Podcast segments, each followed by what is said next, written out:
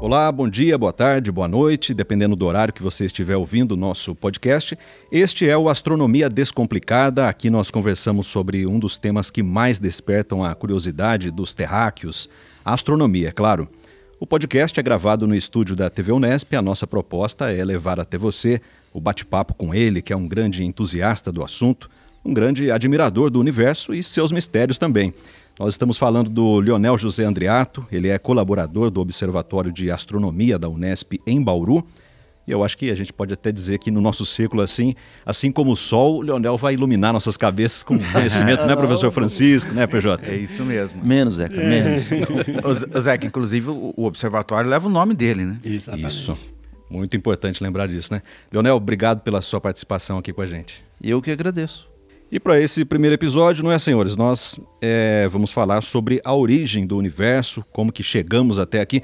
Mas antes, Leonel, eu gostaria que você contasse um pouquinho para a gente como que, de onde que vem esse interesse, como que você começou a se interessar por astronomia. É, vamos começar lá quando eu tinha lá meus 12, 13 anos. É, eu morava no sítio e muitas noites eu deitava na grama e ficava observando o céu, a lua. E lá eu queria saber o que, que tinha lá em cima. É, o que, que era o Sol, o que, que era a Lua, o que, que eram as estrelas. E eu perguntava, na época, para a minha professora, né, que era é, do quarto ano primário naquela época, né? E também ela não, não sabia me informar. Perguntava para meus pais, os vizinhos, ó, oh, o que tem na lua? Ah, é uma velha com feixe de lenha na cabeça. ah, é o São Jorge. Mas nunca acreditei, né? Falei, bom, tem alguma coisa lá que eu não consigo entender. Aí, dessa época, noites e noites eu ficava deitado na grama, né? Vendo o céu, a olho nu, porque não tinha instrumento na época. Aí eu vim para a cidade. A Ione deu uma abertura imensa, né? Para ter o instrumento. Só que o instrumento era caro na época, era difícil de conseguir essa instrumentação. Falei, eu vou fazer. E comecei a construir os equipamentos. Primeiro entrei numa oficina de ótica para aprender como é que funciona. Né? Comecei a, a estudar livros. Fui até na biblioteca em São Paulo para tentar entender como é que funcionam os instrumentos. Né? O instrumento e... só fala é o telescópio, né? Na, lá atrás, é, é, tudo que estava na ótica eu me interessava. Porque eu podia compor a ótica de tal maneira que eu podia eu mesmo fabricar o telescópio. Uhum. Né? Então foi um momento que eu aprendi muito com, com fazendo experiência em casa, fazendo experimentos né, dentro da minha casa. Aí, eu, quando eu tinha uns 15, 16 anos, eu fiz a primeira luneta. Aí eu fui ver que a Lua era crateras. né? Era crateras. Então, aí eu falei, bom, agora muda a história, né? A gente tinha visto já em livro que não era a, a, o São Jorge que estava lá, né? mas sim, mas é que a gente queria ver. Aí não parei mais. Depois dessa época, nunca mais parei. Sempre é, é, a curiosidade, né? Ó, oh, o que tem lá? Como a gente enxergar, como ver. E eu acabei, de uma certa maneira, me especializando mais na área de instrumentação, tá? seguindo essa sequência né? que trouxe para a minha vida. falei, bom, agora eu vou me especializar em instrumentação. E o senhor constrói esse telescópio até hoje? Até hoje, não parei. É, lógico, hoje muito mais elaborado, muito mais preciso, né? Antes era de qualquer jeito, né? Qualquer jeito na é, pra época, né? Mas... Uhum é, a minha sorte é que eu tinha o que, uns 18 anos, 17 anos. Teve uma palestra na antiga Fundação Educacional de Bauru, um professor que veio da Alemanha e ele era astrônomo. Eu deixei ele fazer a palestra dele e aí eu peguei e falei, bom, eu vou lá conversar com ele. E fui lá perguntar sobre instrumentação. Ele falou, ó, oh, não, não é minha área. Minha área é depois de que, que que o telescópio pega o sinal, né, a, as informações. Aí falei, o senhor podia me ajudar? Ele falou, ó, pegou, anotou meu endereço e foi embora. Cinco meses, quase seis meses depois, chegou uma apostila de como fazer a, a, o telescópio. Aí clareou tudo. foi o momento que mais me ajudou na construção dos equipamentos. E é uma época também que não tinha internet, né? Então, não, como é que você tinha, tinha que se virar para ir atrás? Tinha. Mas eu sempre fui curioso em tudo que tem o universo. Do que nós somos feitos. Qual a nossa origem de tudo isso? Qual que é a origem do universo? Sempre. Tô, desde criança, é, eu, é, eu sentava lá fora, via os animais. Mas por que, que o animal anda? Por que, que o animal. Por que ele come? Porque nós andamos, porque nós comemos, nós pensamos. Os pássaros, tudo me interessou, tudo me interessava. É a curiosidade. Aí depois a gente foi dando rumo, sentidos, né? Naquilo que mais nos fascinava. E a astronomia é uma área que, que fascina, né? Porque é, é, a área que explica tudo, a origem de tudo. E qual é a origem de tudo? Olha, para a gente entender exatamente a origem de tudo, a gente tem que dar um, um pequeno. São pequenas informações ligado a, a, ao que é a matéria, o que é a energia. Porque o universo, o que, se forma o universo hoje? Conhecido, matéria e energia. A matéria ela se divide em três situações, né? três estados: o gasoso, o sólido e o líquido. Para a gente poder entender exatamente o, como é o universo hoje, quem somos nós, fisicamente, claro, né? Como quem somos nós, a gente tem que entender é, os elementos químicos. Como surgiu os elementos químicos? Porque na, nossos átomos é tudo elemento químico. É lógico, a gente tem uma outra no sentido da, da genética, né, que segue toda uma estrutura, uma matriz genética, é, mas mesmo assim, átomo, os elementos químicos. O universo é composto de elementos químicos. É, é, veja, é, nossa corrente é, sanguínea, nossa pele, nossos cabelos, nossos, né, e todas as a flora e a fauna constituído do que? Elemento químico, a terra, os metais. Tudo no universo, isso? Né? Tudo, tudo. Não, a, a, teoria mais, mais aceita fala né, que o começo de tudo é o Big Bang. Sim. É mas... realmente o começo de tudo? É o Big Bang realmente? Olha, até o momento a, a, é, o pessoal não sabe exatamente antes que veio do Big Bang. Seria a teoria mais aceita. Assim, mais aceita hoje pelos cientistas, que seria o Big Bang. Mas o que veio antes? Nada sai do nada. a explosão? Que eu fico pensando nisso, que, porque eu acho que uma coisa não explode aleatoriamente. Não. É exatamente isso. Né? O que, que havia antes Qual do, foi do Big Bang? É. Que, que, que, provocou a explosão. Então, talvez o Big Bang não seja o início, seja o meio de alguma coisa que é, tinha antes. Exatamente. Não tem, tem, tem várias teorias aí que é? está iminente, mas nós não conhecemos. A ciência hoje não conhece o que veio antes. Tá? Na, cientificamente fala, não, aconteceu isso. Não. Mas o Big Bang é uma coisa que dá para se medir no instrumento, né? Por isso, Sim, por isso que eles afirmam isso. né? Então. Que quando você faz uma análise profunda do universo, regressa, assim, né? A, é, você consegue medir, é, na verdade, você até que escutar, né? O som uhum. do, do, da explosão, né? eles falam nisso que você consegue ter a assinatura da explosão. Isso é, isso é verdade. Então, a, a, o que, que eles pegam na realidade, essa assinatura? É a energia de fundo. Isso. Radiação de fundo. É uma radiação que foi descoberta um, não faz muito tempo, né? no começo aí de, acho que década de 70 ou não, desculpa, é década de 40. É, engenheiros fazendo experiência com o radar descobriram que tinha um, um ruído de fundo. Mas pô, de onde vem esse ruído? E hoje sabemos que esse ruído está no universo todo, que é uma energia de fundo, né? que está em torno de 162,4 GHz. Essa, essa radiação é, teve origem num Big Bang. Big Bang, né? E como é que ela, ela pode existir? Que eles falam que a, que a idade do universo né, é de 13,4 bilhões de anos. Né? Uhum. Como é que uma radiação pode durar esse tempo todo e ser possível medir ainda, depois de tanto tempo assim?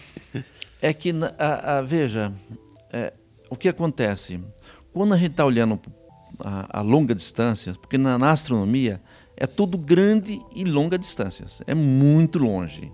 A, a ferramenta mais poderosa que temos hoje, né, para enxergar a, grande distância, é o Hubble, o telescópio Hubble. O que, que ele na realidade ele, ele alcançou? Ele alcança isso, ele trabalha na luz visível. Ah, próximas 12, 13 bilhões de anos ele consegue buscar, até mais, porque a galáxia, muito mais distante do que a origem, como o universo está se expandindo, Né? Você tem galáxia muito mais longe, de milhões de anos-luz daqui, bilhões de anos-luz, até mesmo centenas de bilhões de anos-luz, porque está olhando no outro lado do universo, uhum. né? muito longe de nós. Agora, é, é, o ruído, a assinatura fica, porque provavelmente a gente está numa distância um pouco mais curta, é 13, 13 ponto bilhões, e essa, essa é como as ondas gravitacionais hoje. Recentemente já estão percebendo as ondas, registrando as ondas gravitacionais. Só que essas ondas gravitacionais já estão tá registrando os, os bem depois do Big Bang. É muito longe, é muito longe, é muito grande. Mas fica resíduo sim. De uma emissão, porque é como se fosse um balão. Quando você enche o balão, como é a teoria da expansão né, do universo, está se expandindo. Há 8,8 bilhões de anos atrás, teve uma mudança, não se sabe por quê. Que o universo começou, essa expansão começou a acelerar. Como é que eles detectam essa aceleração? medindo o desvio. É, é conhecido como efeito Doppler, né? Uhum. Medindo a, o desvio que a luz tem para o vermelho. A Edwin Hubble, que conseguiu fazer as leituras, fazer as medições, 1929 foi quando ele começou a fazer as leituras das galáxias. Tirou fotografias. Quando a gente fala em bilhões de anos-luz, né, o que é um ano-luz? Um ano-luz, é, veja, qual que é a velocidade máxima que se, tem, que se conhece no universo? É a velocidade da luz, que é o limite que Einstein é, colocou, né? Qual que é a velocidade da luz? 300 mil quilômetros por segundo. Quanto segundo tem um ano? Fazendo os cálculos aqui, você vai ter mais ou menos próximo, um pouquinho mais de 9 trilhão de quilômetros, um ano-luz. Nossa, muita coisa. É imaginável que se for não, multiplicar é... por 13 bilhões de anos luz, é. não tem condição da gente. Entendeu? Não é, não é, um não, é, não é capaz, a mente é, humana é, é bilhões de... por trilhões, né? Essa, mãe. Ah. Agora voltando a falar da, da, explosão, uma grande explosão que aconteceu, Leonel. Se tem uma explosão, tem o, a expansão da, das partículas, né? Sim. Que acontece. E isso é, deve estar acontecendo ainda. A gente consegue, com essa ideia, a gente consegue prever, então, que, como que vai ser no futuro? Mais ou menos? Então, é interessante nesse ponto porque está entrando novos elementos no meio da história. Aí. E essa expansão continua? Continua. É, não se sabe ainda se ele vai até um limite gravitacional e retorna. Uhum. Né, que é a, a, a, teoria do universo pulsante, né? Mas não tem, não tem certeza, não sabe. Porque está entrando muitos elementos novos. Por exemplo, a energia escura, matéria escura. Né? Não se sabe ainda a, o que vai acontecer daqui a uns bilhões de anos aí. Para a gente ter uma, uma, noção bem clara, é, é, legal a ideia da bexiga, né? A ideia Você da bexiga, exatamente. Gente, é... Do balão. Como, você... como, como, que funciona isso? É, imagina o seguinte: quando você tem uma explosão, a, a toda aquela massa que estava é, é, retida ali, que na realidade não era matéria, era uma sopa de energia com partículas. É, é interessante conhecer todo o processo, desde o ponto onde que o, a, toda a energia estava concentrada num único ponto. Só que aí envolveria um certo conhecimento da, né, da mecânica quântica e, e das teorias da relatividade, né? Algum, alguma, algumas informaçõezinhas sobre é, essas duas, essas duas é, leis que esclarecem um pouco mais. Mas digamos o seguinte, que o momento que expandiu, que era uma sopa de energia com calor imenso, é, é, é, bilhões e bilhões de grau, e não existia matéria. A matéria começou a se formar é, 300, é, 400 mil anos depois desse, desse momento. Que é os quarks, né? Começou a se formar os primeiros elementos mais leves, né? O hidrogênio e, por sua conta, depois o hélio. Na sequência, o hélio. Aí que eu quero chegar na, na o quanto tem de elemento químico no, ah, nos nossos corpos hoje. Entendeu? Que veio tudo dali. Mas não veio tudo ali. Ali só veio o hidrogênio, né? E, e que é o elemento mais leve, né? O hélio, que se, começou a se formar nas estrelas, né? A estrela que foram fabricando os elementos químicos. Então somos poeiras de estrelas. Somos poeiras de estrelas. Nós, tudo que você está vendo aqui na Terra, hoje, nós viemos, e o Sol também, né? Nós viemos de, de uma estrela que explodiu. E por que, que é só aqui, Leonel? Por que, que é tão difícil achar planetas habitáveis como, como, a, como a Terra? É que é um negócio interessante, a, a pergunta é legal. É, veja, para que haja vida, você tem que ter água líquida. E para ter água líquida, você tem que ter. Isso é a vida como conhecemos, tá? Isso. Uhum. Isso pode ser que existe, é, é, existe vidas que a gente não conhece, né? É, por exemplo, sabemos que é, o pessoal encontrou o organismo né, em, em meteorito. A, a, água líquida, você tem que estar tá, é, numa região conhecido, conhecido como uma região é, não muito longe e nem muito perto do, da, da, estrela que está o planeta, que o planeta orbita, tá? Que é existe um potencial imenso que nessa região onde a água se é líquida, se torna líquida, existe grande possibilidade de nós uh, ter vida ali. E, e assim, mas com bilhões de estrelas que tem no, no, no céu, por que, que não tem planeta uh, habitável ainda? É, Porque normalmente. São, né? é. O que mais tem no, no, céu é estrelas, né? no universo é estrelas, não planetas. Não, planeta tem mais. Tem mais? Tem mais. Hum. Nossa, nossa galáxia, em torno aí de 150, não se sabe exatamente direito. Agora, com, com as novas tecnologias chegando, eles vão ter uma precisão maior a respeito de quanta estrela tem na nossa galáxia. Mas tem aí mais ou menos de 150 para mais bilhões de estrelas. Agora, em média, dois planetas cada estrela. Nossa, olha, interessante. Eu achava que era uhum. mais estrela do que planeta. Não tem mais Por planeta. isso que era difícil achar um planeta para é. morar. Só que a planeta habitável né, é, a, é, exatamente essa zona, né? Zona onde, onde é, existe grande chance de se ter a vida. A minha opinião, com certeza vai ter vida em algum lugar. Só que como as distâncias são imensas, só para você ter uma ideia da distância. Qual a nave feita pelo homem hoje mais rápida do universo? Essas sondas que ele mandam para os planetas aí para fazer pesquisa, né? Esses... Bom, 60 a 70 mil quilômetros por hora. A estrela vizinha nossa, depois do Sol, a estrela Alfa, na a próxima Centauri, na constelação do Centauro aqui. 4,3 anos-luz daqui. Hum. Para você percorrer essa distância, vai milhares e milhares de anos. Então a distância é muito grande. É, é um, um, negócio bacana aí que é, é, é, o que, que é a instrumentação?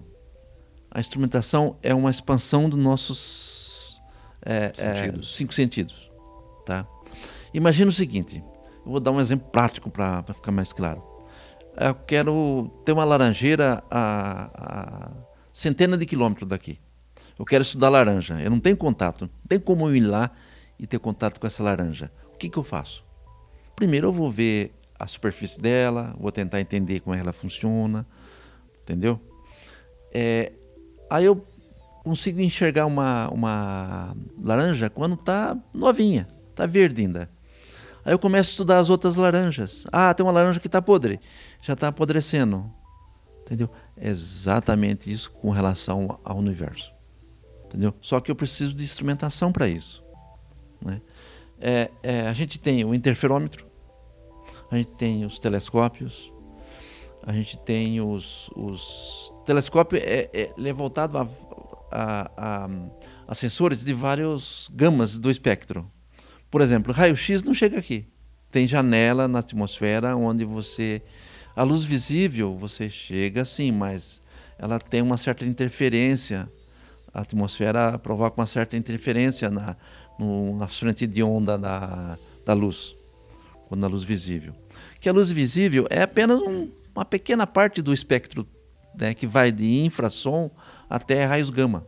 Todo esse espectro ela e não é todo o espectro que consegue penetrar na atmosfera, né? E a atmosfera bloqueia. Então, mais fácil, põe o, a, a, o satélite lá em cima com os aparelhos, hum. entendeu? É o que eles fazem hoje. Para que, que eles vão subir agora o James Webb, próximo telescópio. Olha que interessante o que é a inteligência a, a, a humana, né? Perceberam com, através do Hubble que eles conseguiam observar nebulosas. Só que as nebulosas é uma, uma quantidade imensa de pequenas partículas, gases, que muitas vezes encobre uma, a origem de uma estrela. Geralmente, nebulosa, o que, se forma? Né? É, tem várias aqui, por exemplo, a nebulosa de Orion, né, que é a mais conhecida pelos astrônomos amadores aqui. É um berçário de estrelas. Como é que eu vou estudar a estrela que está se formando lá? Não tem como, porque tem muitos gases na frente. E a luz visível não consegue, você não consegue mostrar. Ah, mas vamos para o infravermelho. Opa, o infravermelho dá. Entendeu? Então o James Webb vai, é um instrumento que estão subindo agora. Acho que dezembro agora sobe. Acho que 18 de dezembro, se eu não estou errado. Sobe o, o, o, James Webb. E esse instrumento, ele, na realidade, ele foi preparado para fazer pesquisa no infravermelho. Então ele não tem um espelho como o Hubble tem? Tem um espelho, só que o espelho ele é cobrido em ouro, não é cobrido hum. em prata. Entendeu? A película que vai no espelho é ouro, não é prata. Entendeu? É, é, facilita muito mais para observar o infravermelho. E por que é tão importante a gente observar esse nascimento desses, desses berçários de estrelas, a ponto de ter que levar um, um outro telescópio lá para cima? Não se tem, não se, não se sabe ainda até hoje. Tem algumas, algumas, é, algumas teorias aí, mas nada é, é confiável. Por exemplo, como é que se formou as, as galáxias? Eles sabem que teve uma perturbação, alguma coisa lá no começo do universo, entendeu? Que teve alguma perturbação, alguma coisa que provocou a formação das galáxias. Até então era para ter estrelas, não galáxia. Entendeu? E o Hubble, na realidade, qual que é a intenção do Hubble? É explorar exatamente isso. É, agora estou entendendo, porque se, se, se, houve uma explosão e está em expansão, na verdade tudo tinha que se afastar exatamente, isoladamente. Exatamente. Mas é. em algum ponto eles foram se acumulando novamente em galáxias. Não ou, sabe o que, que fez essa, exatamente. essa junção. Agora, por que aconteceu isso que, que tem que ser investigado. Quem perturbou? É, que estão investigando. Tem algumas teorias, mas nada, nada assim é, é concreto. concreto. Além dos telescópios, tem os rádios também, que são bem importantes, né, Leonel? Sim. A Como gente, funciona o, o rádio? É, é, que, na realidade, os telescópios, por exemplo, eu tenho os, o Chandra, né?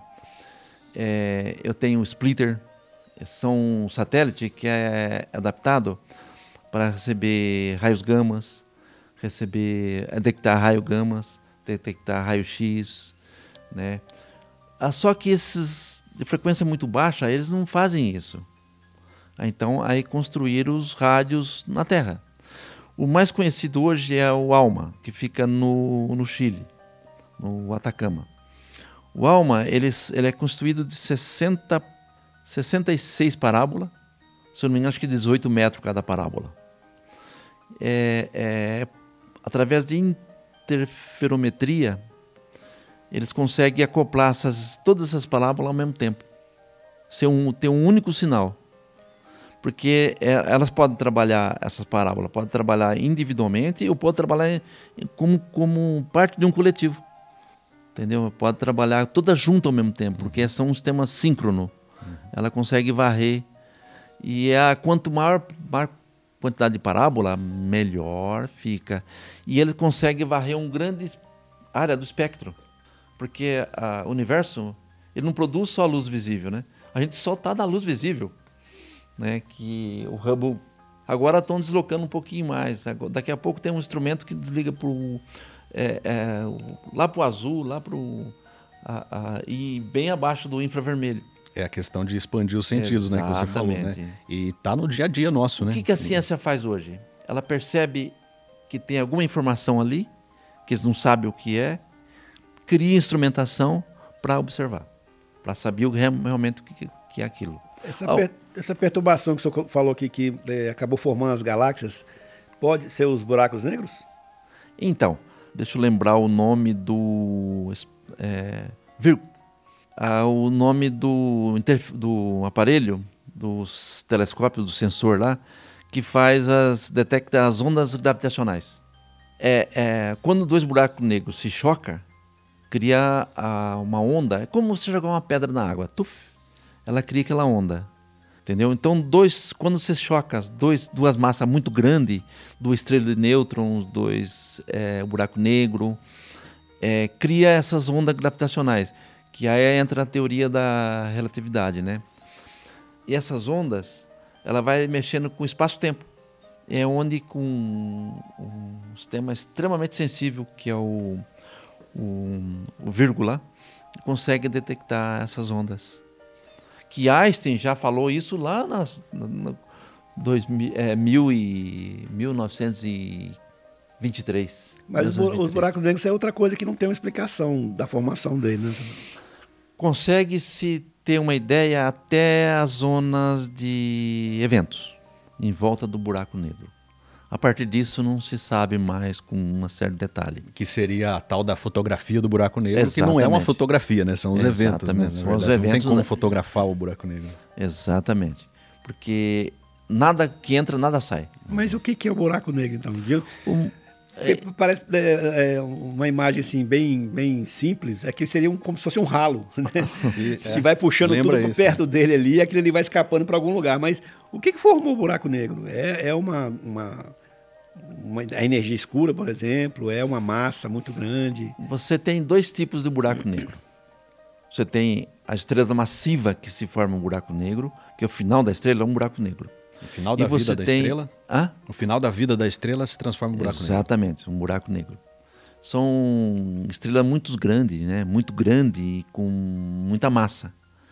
Que a morte dela vai, é, com certeza, ou uma estrela de nêutron na sequência, a, uma massa um pouco maior vai se tornar um buraco negro. Tem toda uma explicação é, teórica comprovada nisso. Agora, a, quando se forma um buraco negro, a quantidade de matéria ela é tão densa, tão densa, que ela curva muito o espaço. E a luz entrando nessa nesse buraco, não nada que entra sai. Uh, Steve Hawkins, uh, recente, uns anos atrás aí, elaborou uma teoria. Ele estava trabalhando em cima disso, que eles chamam de missão Hawkins. Os gases, por exemplo, os gases que entram nessa região que é, os gases são atritados, aí aí acaba emitindo um tipo de radiação que até então eu não sabia que que estava emitindo esse, essa essa radiação, que eles chamam de radiação do corpo negro. É, é mas literalmente não se tem, não se sabe ainda. Talvez com o James Webb agora e esses e esses sensores de ondas gravitacionais, acho que vai esclarecer muito. Eu acho que na próxima década tem muitas muitas perguntas que vão é lógico. E quando você responde uma, tem três para. Forma três ainda, né? É. Agora, olha só que interessante. Tem um, um físico americano, que chama Lee Smolin. Ele acredita que quanto mais buracos negros tem no, no, universo, mais chance tem de sobrevivência desse universo. Ele parte mais ou menos da, da seleção natural do Darwin, compara isso à uhum, uhum. origem e à sobrevivência do, do universo. Porque se o buraco negro vem de uma estrela, e uma estrela ele diz que, que precisa de uma variedade de elementos químicos né, e, e outras coisas. Então é, esse universo tem mais chance de sobrevivência. Por isso que, que existe vida no, no nosso universo. Aí ele liga essa ideia. Sim, é, é, é aquela sequência também. que eu estava dizendo. Né? Uhum, a, a, faz sentido. Né? Nós, é. Por que, que nós temos elemento químico? Entendeu? Uhum. É, quanto maior a formação, ou seja, muito mais estrelas explodiu. É. o que acontece é o seguinte: quando a estrela explode, ela joga massa, matéria imensa no universo. Só que muitas vezes, é, o que se forma a segunda estrela? Porque o nosso Sol é uma, é uma, é filha de alguma estrela anterior. Senão a gente não tinha os elementos químicos aqui. E toda essa variedade né, de elementos Entendeu? químicos. Então nós existimos porque existia uma estrela anteriormente. Entende? E nós existimos também porque tem o Sol para fornecer energia para nós. Senão nós não existimos.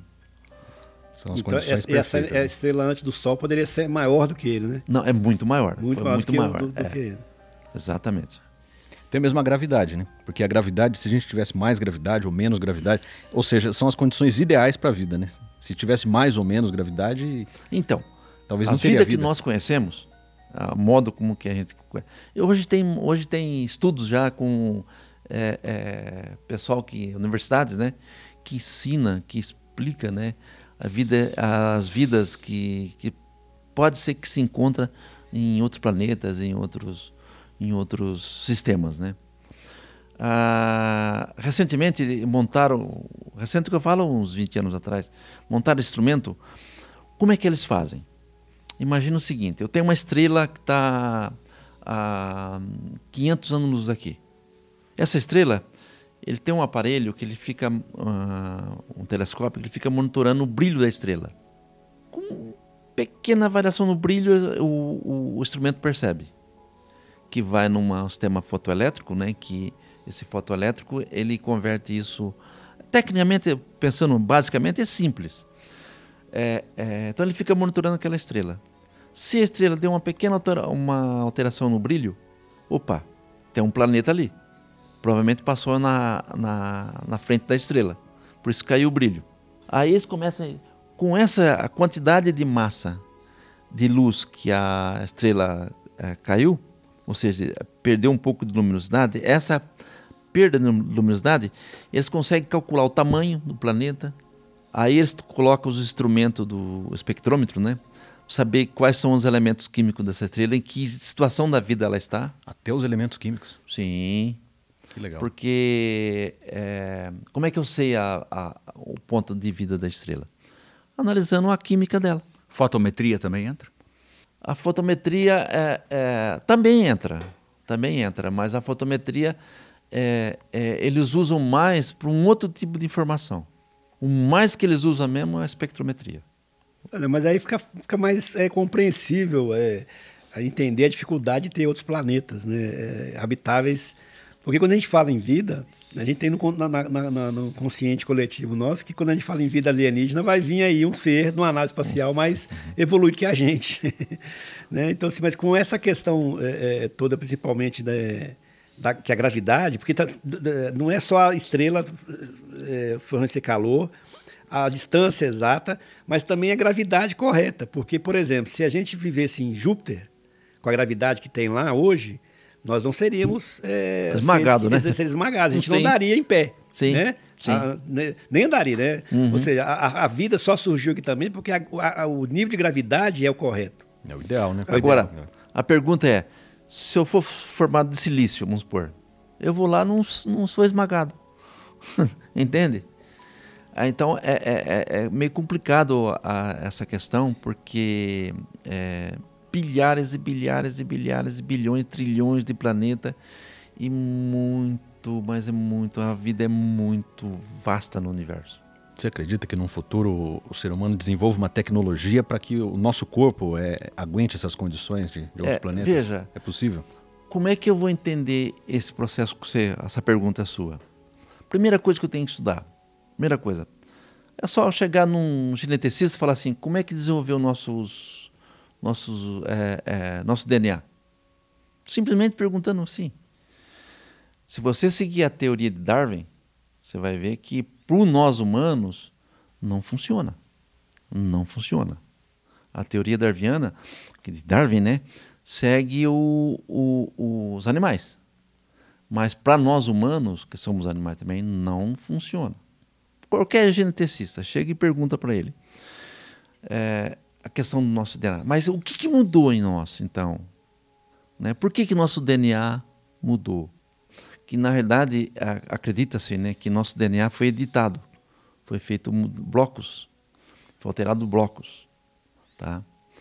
E isso, é, como chegou, de que forma isso foi aconteceu, não se tem notícia. Quando aconteceu, como Quando, aconteceu, forma, porque o Homo, o homo sapiens. Não, quando, Agora, quando até que dá para é, perceber a evolução do, do desse saldo genético, quando a própria espécie muda, né? Sim. A gente sai do, do Australopithecus, vai para um outro, até chegar a o, o homem de Neandertal. É, é. é, identificável na nossa história essas mudanças. Agora, por que, que houve esse, essa mudança genética, realmente... É, mas, Leonel, você acha que houve também uma manipulação desse DNA? Veja, é, é, eu não sei, cara. Não posso entrar nessa essa condição do, de, Aí a gente sai da ciência, né? sai da ciência, né? E, mas eu, pessoalmente, eu acredito que é, é, é uma estupidez minha, ignorância minha, falar que só eu, né, só o ser humano tem no universo. Ave Maria, quanto é grande isso? É muito grande. Né? Hoje já sabe que tem planetas que é, é, orbita né, as suas estrelas em região apropriada para ter vida. Hoje é, tem exoplaneta que eles chamam, né? Já tem muito, mas muito mesmo. Sei Eu lá acho que essa dificuldade de toda a gente aceitar a vida em outro planeta é parte em culpa do próprio cinema, né? Que traz É. essa ideia de que a gente vai encontrar com, com alguém, vai ter o, o- o terceiro contato, né? Uhum. Do terceiro grau, com alguém é, superior a nós. Quanto a vida em outro planeta pode ser exatamente uma coisa que ainda está se desenvolvendo, está num estágio que é diferente do nosso. É, é, e não- uma coisa que, que é capaz. Por que, que, determina a vida? Que nós estamos vivos? Que eu tenho uma alma dentro de mim? Não é, não é isso. É, é o fato de eu poder eu ter uma consciência e uma capacidade de reprodução. Sim. Né? Se, se- se a gente encontrar a- a- é, não, é, um, uma- um outro ser que tenha só capacidade de reprodução por enquanto, é vida também. né? Mas não é vida como a nossa. Porque nós temos consciência. Né? É, é, o, o cérebro, né? O que, que, que, que- o- os animais também têm cérebro, também tem, tem, né? tem estão, estão vivos. Então essa, essa possibilidade é que muitas vezes é deturpada pelo cinema quando traz assim, né? Aqueles é, seres de, de- de- nos filmes que vêm que são insetos que mas não tem nem polegar opositor e vai dirigir uma navegar uma nave E que não tem base científica nenhuma também. Como é que né? um, inseto vai construir uma nave daquela que é capaz de, de- de cruzar todo esse, esse campo que nós estamos colocando aí, né? Isso é difícil. Isso é, pro- pro- pro- pro- já que nós estamos descomplicando as coisas, a primeira coisa é a seguinte: não acredito no que o cinema te mostra, não tem nada a ver com aquilo ali. É ficção científica Ficção mesmo. total, né? Qual que é a- a- a, o raciocínio que a ciência mais ou menos segue, segue hoje? Quantos anos a Terra tem? É 4 bilhão e meio desde a sua formação lá, quando começou a se formar. 4 bilhão e meio. Né? Mas espera aí, se eu tenho instrumento, eu vou enxergar estrela que se formou há, há 9, 10 bilhão de anos atrás. É isso que eles procuram. Planeta estrelas antigas. O que acontece? É, se eu tenho um planeta propício a ter vida numa estrela antiga, ah, mas vamos pensar em termos de sinal. Foi criado um década de acho que 80, eu não sei exatamente o momento que foi criado, um projeto chamado Projeto 7. O Projeto 7, ele, é, você tinha umas antenas, conectava seu LNB dentro de uma... é, conectava na internet. E a internet, é, isso depois, né? Mas o projeto 7 é antigo, é na década de 80 começou. Que eles tinham as antenas e milhares e milhares de antenas era conectado para receber informações de, de sinais extraterrestres. Né? É, isso era a função do 7. É, é, conheci um senhor aqui de Lençóis, um o senhor Walter, ele era o responsável por essa, essa conexão do, do, do, do Projeto 7 aqui no Brasil. E ele acompanhava todos a, a, os sinais que eles recebiam, né? Sinais de quê? Sinais de rádio. Tá? Eu, até- porque eu estava eu tava vendo uma, essas coisas, programas de televisão, né? Porque a vida né, na Terra não foi só um acaso. Né? Não foi só. um- porque assim, é, houve cinco grandes extinções em massa. Então a vida que, a vida que teimou em existir, né? teimou em acontecer. Né? Então, se é tão difícil assim exterminar a vida por completo no, no- no- na Terra, mesmo que aconteça aí uma desgraça mundial, né? que é, ainda vai haver vida aqui. Ela ainda é capaz de se desenvolver, porque o ambiente é, condiciona, é propicia o nascimento da vida. Sim. Isso, isso é muito, muito Agora, eu não profundo a gente acredito. entender esse propósito, essa, essa, essa condição da Terra. É, porque vida extraterrestre também não significa uma vida inteligente, né? Pode ser Sim, um micro-organismo. um sim. micro- É, exatamente. O que, que estão procurando hoje, aqui mais próximo de nós? Lua de Júpiter? Estão procurando no fundo, porque eles acham que tem água. E tem água. Se, se, houve, se, se houve uma explosão né, do Big Bang, ela, a gente imagina que ela tenha sido assim, uma circunferência, né? Que ela vai se expandindo em circunferência. Existe um centro do universo É, então, que pode ser é, identificado e se existe, aonde que a nossa galáxia, que é a Via Láctea, estaria Situada. situada dentro dessa dentro dessa borda, aí na periferia, está É, mais no é- meio, está mais pertinho. então eles calculam. Tem como aí- saber isso? Então, eles calculam isso a distância que nós estamos. Imagina se você tem um, um, um disco, Sim.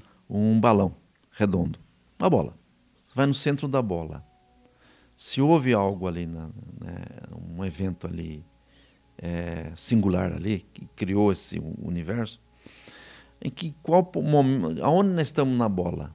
Isso, é isso que eu queria saber. Entendeu? Aonde nós estamos na- nessa bola? É, é a distância, por exemplo. Se eu estou vendo uma galáxia, é, porque toda vez que eu observo, eu estou, na realidade, olhando no Do passado. passado. é. Ah, eu estou observando uma galáxia, essa galáxia a que distância do centro? Mas como é que sabe que é o centro? Não, então, aí que aí que está o negócio. Eles começam a ver as distâncias das galáxias. São m- várias galáxias e eles começam a estudar o centro. Né? A que distância está as galáxias uma da outra. Faz uma medição entre uma e outra. Exatamente. Por quê? Na verdade, o referencial é aqui. Eu peço, vejo quanto que aquela galáxia está desviada por vermelho, ou seja, a luz dela que ela está emitindo, o quanto está deslocada pro, no, no espectro do vermelho. Eu sei mais ou menos a velocidade que ela está. Como é que Qu- funciona Quanto mais isso? vermelho, está mais próximo ou mais longe? Não, quanto está no vermelho, significa que ela está mais lenta. Hum. Aqueles Quando que está estão mais, brilhar, é porque está mais próxima. aquele mais longe está mais lento. Não, necessariamente não, Não, porque não, você não. tem duas via duas é, coisas se deslocando, né? Uhum. É uma coisa, você enche o balão, né? Você enche o balão, você vê que essa está diferente daquela. As distâncias são diferentes. Sim. Algo interessante acontece aí. É, Imagina você estar numa, numa beira de uma estrada e vem uma motocicleta com uma buzina. Você enxerga a motocicleta, ela começa a buzinar. Antes de chegar no você, você vai ver é, o sinal bastante agudo. Você ouve o som agudo.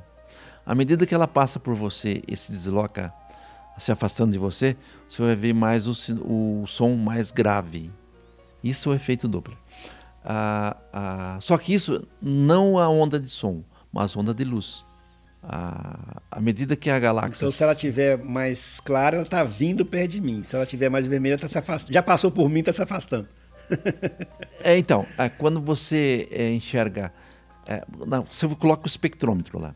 Você vai ver que tem as raias tá, é, mais deslocado para o vermelho. Opa, ela está se, se afastando. Se a- as raias delas, é, é, da luz visível dela, está ali um pouquinho menos, opa, ela está ou aproximando. Como é que eles sabem que a- a- a Andrômeda e a Via Láctea vai se Vão se chocar lá na chocar. frente? É. Isso é um exemplo claro que eles, eles conseguem mais ou menos triangular isso tudo. É lógico, a, a ferramenta principal é a matemática. né? que vai, né, o pessoal vai calculando, vai vendo, vai estudando. Tudo calculado. É.